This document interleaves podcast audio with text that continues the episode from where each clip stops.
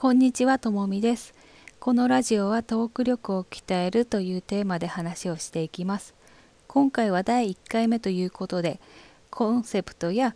このテーマでラジオを始めようと思った理由について話していきます。まずコンセプトは話し下手な自分が話し下手な人たちに送るラジオです。トーク力を鍛える方法や話を面白くするノウハウなどを一緒に学んでいきたいと思っています。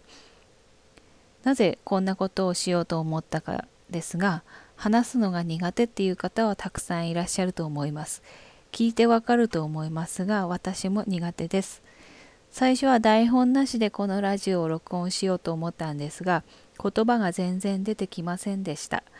今は台本を作ってそれを読んでいます。こんな風に台本がないと話ができないっていう自分がなぜ今更トーク力を鍛えようと思ったかというと最近一般人がこんな風にラジオ配信したりラジオライブ配信アプリで配信したりっていうのが増えていますよね。それを自分もやってみたいって思ったっていう単純な理由です。トーク力がないから諦めようとも思ったんですが諦めたら絶対に後悔するだろうとも思ったしトーク力は鍛えられるのでまずはやってみようっていうことになりました。